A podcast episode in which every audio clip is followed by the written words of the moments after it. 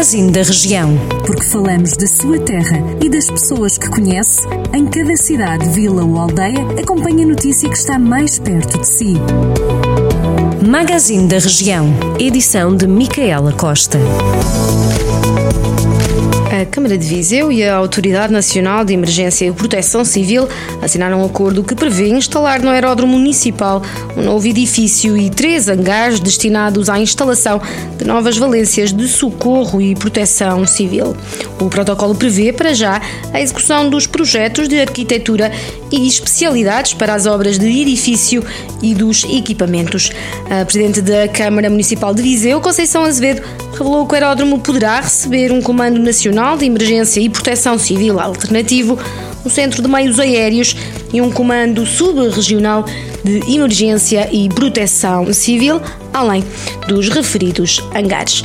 Em termos percentuais, Taboaço foi o conselho do distrito de Viseu que perdeu mais população na última década. São menos 1.311 residentes, uma quebra de 20,6%. Os números são do Instituto Nacional de Estatística, que esta semana lançou os resultados preliminares dos censos 2021. O distrito de Viseu perdeu nos últimos 10 anos 26.061 residentes. A tendência nacional é também de quebra na população. Portugal tem hoje menos 214.286 residentes do que em 2011. A Câmara de Lamego anunciou que vai realizar neste verão uma série de ações de patrulhamento e vigilância no Conselho, contando com o envolvimento de jovens voluntários. O objetivo é de prevenir e detectar o aparecimento de fogos florestais, nomeadamente nas freguesias com maior risco de incêndio.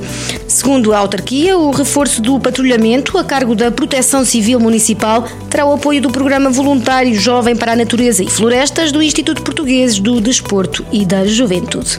O Parque da Nossa Senhora de Lourdes, em Nespereira, no Conselho de Sinfães, vai receber este sábado o projeto cultural Aldear.